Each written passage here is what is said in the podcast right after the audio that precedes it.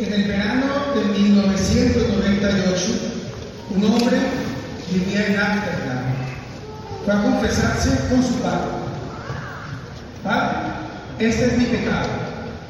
Durante la Segunda Guerra Mundial me refugió a un judío muy rico para salvar la vida de los nazis. El sacerdote le dijo que había hecho una acción que exigía mucha generosidad y valentía. Y le preguntó, ¿por qué crees que has cometido un pecado? Padre, le dice el hombre, le exigí que me tenía que pagar 20 dólares por día mientras estuviera en mi casa.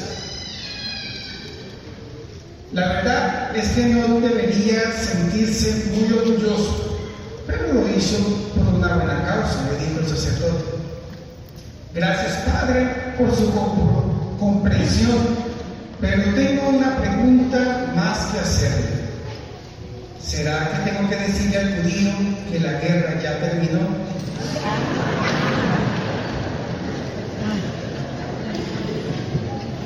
Ser cristiano tiene un precio. Nuestro hombre quiso hacer el bien, pero no al estilo de Jesús, sino al estilo de los hombres. Es decir, sin renunciar a la avaricia, sin sacrificar nada, haciéndose siempre el primero y queriendo servir a los señores.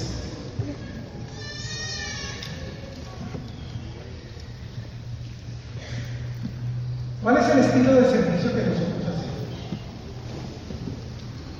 Usted primero, la, la primera pregunta sería, ¿qué sirve?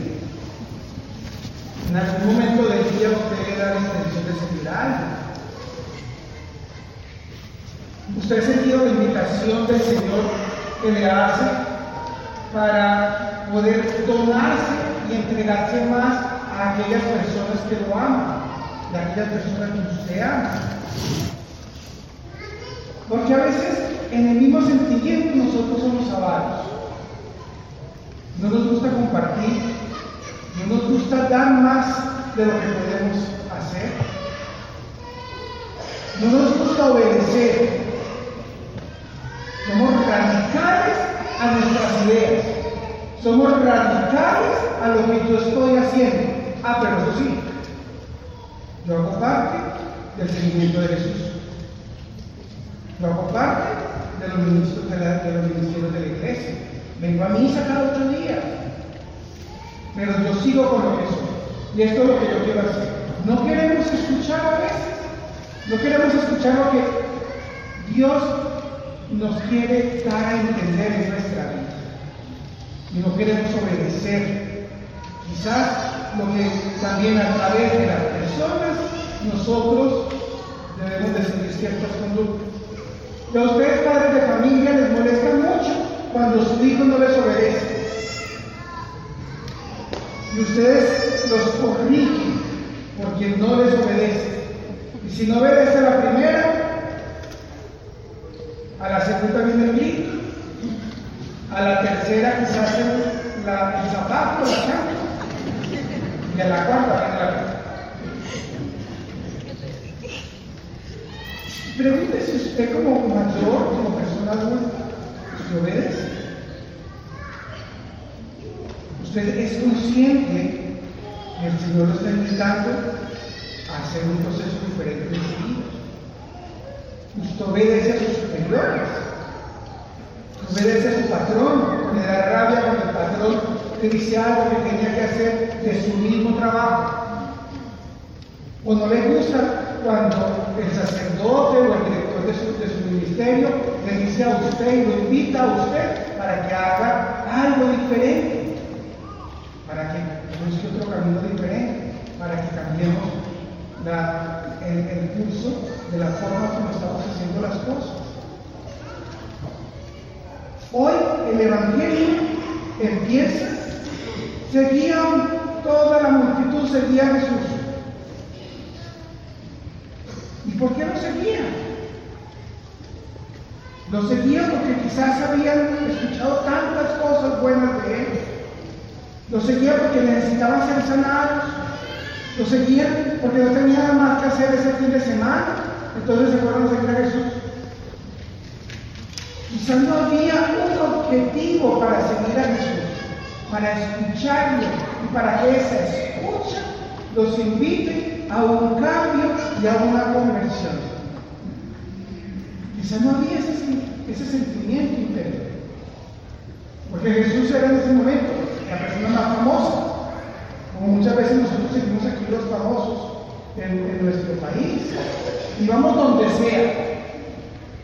Donde sea. invertimos en lo que sea. Si tenemos que prestar plata, prestamos plata, pero estamos en Nueva York en el concepto de identidad.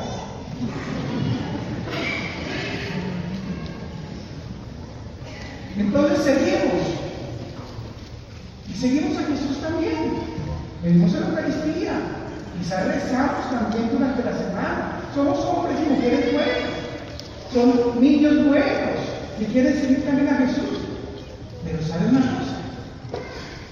Quieren seguirlo como uno de los famosos, porque nosotros somos parte de los fans de Jesús. Usamos cruces, llevamos escapularios por fuera, tenemos imágenes por todo lado, asistimos a los grupos porque también hay que a venir. Pero sabes una cosa, no nos queremos convertir. ¿Cómo les parece? No nos queremos convertir. Queremos hacer de Jesús un momento superficial de mi vida. Un momento de alegría, punto. Como la cerveza que la hecha Dios. No queremos vivir en torno, en, esa, en torno a la presencia de Jesús. Queremos hacer siempre mi propia voluntad. No queremos escucharlo. Queremos seguirlo superficialmente en nuestra vida. Nos queremos comprometer. Si en algún momento Jesús nos inspira algo que yo tenga que cambiar en mi vida, prefiero mejor no seguirlo. No volver al grupo, no volver a rezar, no volver a hacer nada que me lleve a mí a tener un encuentro con el Señor. Esa misma superficialidad nosotros la estamos manejando con mi propia relación conmigo. Porque todo es para mí. Mi familia, mi carro, mi trabajo, mis hijos. Vivimos en torno a un egoísmo que no queremos ampliar. No es nuestro, sino que es mío. Es mi Dios, es mi Jesús. Y lo proclamamos y lo experimentamos, pero no estamos haciendo nada. Nuestra vida sigue igual. Y hemos hecho cantidad de retiros. Y quizás hacemos parte de, los ministerios de la parroquia. Pero mi vida sigue igual. Porque no queremos escuchar esa parte que continúa del Evangelio de hoy. Si quieres seguirme, toma la cruz y sigue. Y ese tomar la cruz significa compromiso. Y ese tomar la cruz significa dar a entender que es de conversión. Que Jesús siempre es nuevo. Que la experiencia de amor siempre es nueva. Que tomar la cruz es asumir los riesgos de seguir. De amar mi enfermedad porque estamos siguiendo a Jesús. De amar a mi esposo a pesar de sus propias limitaciones. De amar a mi esposa a pesar de sus propias limitaciones. De querer a mi párroco, a mi sacerdote y a los sacerdotes de la iglesia a pesar de sus pecados y de sus limitaciones. Porque a veces solamente queremos hacer lo que yo quiero. Y si usted no hace lo que yo quiero, yo me voy de aquí. Dice el Señor que te está invitando a que tú compartas, a que tú te entregues, a que des a entender que la compañía de Jesús es una compañía permanente, que su cruz tiene que ser una cruz de amor, que la lleves con dignidad, no que la lleves por pesadumbre, con una tristeza en el corazón, porque es que no sé qué hacer con la situación de mi casa. No sé qué hacer con la situación de mi esposo. Pero te has pensar qué has hecho con tu propia situación, con tu propia experiencia. A tu esposa, tienes que, tienes que hacer esto, tienes que hacer esto, darle a entender y darle una lista de las cosas que tiene que hacer. Como una amiga mía, no le gustaba los sábados. Entonces trabajaba todas las semanas, pero el esposo trabajaba también los sábados. Entonces, antes de salir, el esposo le pegaba en una nevera cosas para hacer hoy. Pero él se iba a trabajar, quería decir que ella tenía que hacer las cosas que había que hacer. Y era una lista interminable que no podía descansar. A veces pensamos que los demás son los que tienen que cambiar, porque aquí yo sí quiero mucho a Dios. Y yo ya me consagré al Señor, y Dios es mi vida, y Dios es mi, es mi caridad, y Dios es todo. Pero ¿dónde está la conversión? ¿Y dónde está la obediencia de Dios? No podemos, ser, no podemos seguir siendo cristianos superficiales, cristianos que no se quieran comprometer, cristianos que no quieren seguir cristianos que salten los sacrificios, que busquen garrocha para poder saltar y no comprometerse. Cristianos que solamente den lo mínimo para el compromiso con la iglesia.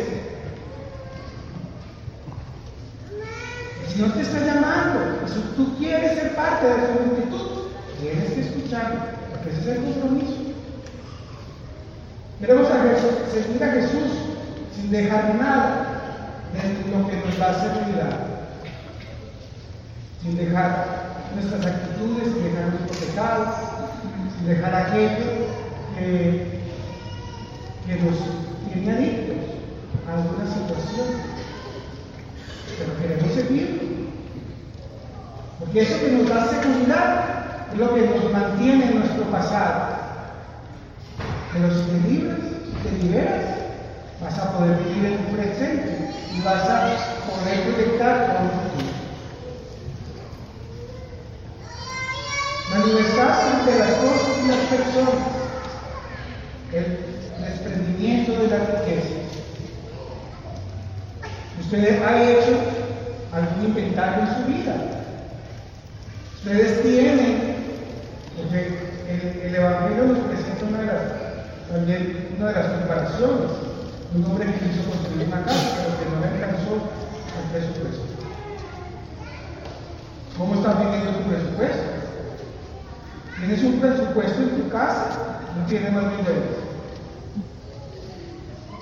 Usted está haciendo un presupuesto para que lo que usted gane, lo que usted trabaja, lo que usted quiere compartir en su casa, al final del mes tenga usted una alegría de saber no hay deudas, no hay nada.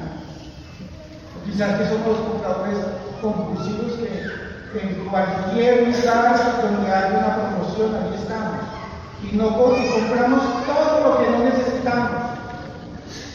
Porque en algún momento de la historia y de la vida lo podemos utilizar. Y cuando menos pensemos, tenemos el mal del pastor es algo psicológico y psiquiátrico. Que acogemos, tenemos, tenemos, pero que no compartimos. Liberémonos de tantas cosas que tenemos en nuestro interior para poder llevar adelante ese encuentro con el Señor, para poder llevar adelante esa conversión y ese cambio, para poder escuchar a Jesús y saber descubrir dónde está la verdad. Sigue la cruz del Señor, que la cruz es el símbolo del amor y del sacrificio. Es muy bonito ver a un Jesús joven, resplandeciente, con un cuerpo así de, de, de con sus paz, con pectorales, con brazos, con músculos. Es muy bonito. Pero contemplar a un Jesús muerto, desententado, con una cruz, fuerte. Golpeado mucho la película de la pasión, porque el sufrimiento de Jesús. Y cuántas veces también nosotros estamos haciendo sufrir a las personas que amamos por nuestro comportamiento. Porque estamos solamente mirando lo superficial y no estamos yendo al centro del corazón. Hermano, nadie te va a imponer nada. Nadie. Nadie te va a decir que renuncies a tus bienes. Nadie te va a decir que des todo lo que tú tienes para con los otros. Los demás te van a decir, tienes que ser rico, y es la idea que te vende, ser rico. Abunda en, en los bienes, roba si es necesario, sé injusto si es necesario, pero nadie te va a decir que cambies, que te conviertes y que seas equivocado. Nadie te va a decir que cantes con su cruz. Te dirán más bien, disfruta, goza, bebe, coma, que el mundo a Nadie te va a decir, deja a su padre y a tu madre y entrégate a un servicio del Señor en una vocación a la vida religiosa, a la vida espiritual.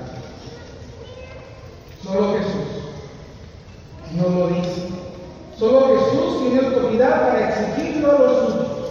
Solo Jesús tiene poder para vincularnos a su persona. Solo Jesús puede ser el todo de un cristiano. Solo Jesús dejó los suyos para predicar el reino de Dios. Solo Jesús cargó con la cruz y murió en la cruz. Solo Jesús renunció a todo para hacer la voluntad del Padre. Solo Jesús es modelo para nosotros. Hoy hemos escuchado el Evangelio.